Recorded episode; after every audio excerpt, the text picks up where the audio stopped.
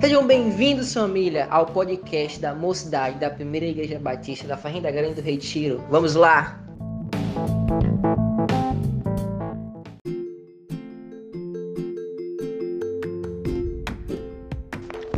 Shalom, galera! Como é que vocês estão? Hoje, na nossa devocional, nós vamos estudar a palavra de João 10, 27, que diz: As minhas ovelhas ouvem a minha voz eu as conheço e elas me seguem. Quando buscamos a Deus, estamos conhecendo Ele, correndo atrás dele.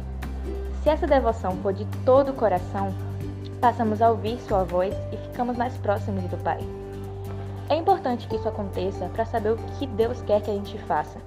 Devemos ansiar fazer a vontade do Pai a todo o tempo.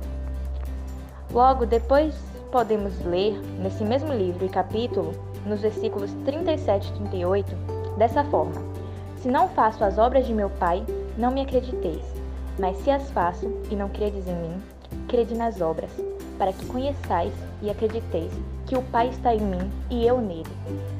Se não fazemos o que Deus deseja para nós, o que somos? Saber e fazer o que Deus quer reflete o que somos para as pessoas que nos veem, no caso, um só com Ele.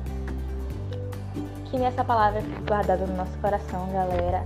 Deus abençoe e fiquem bem.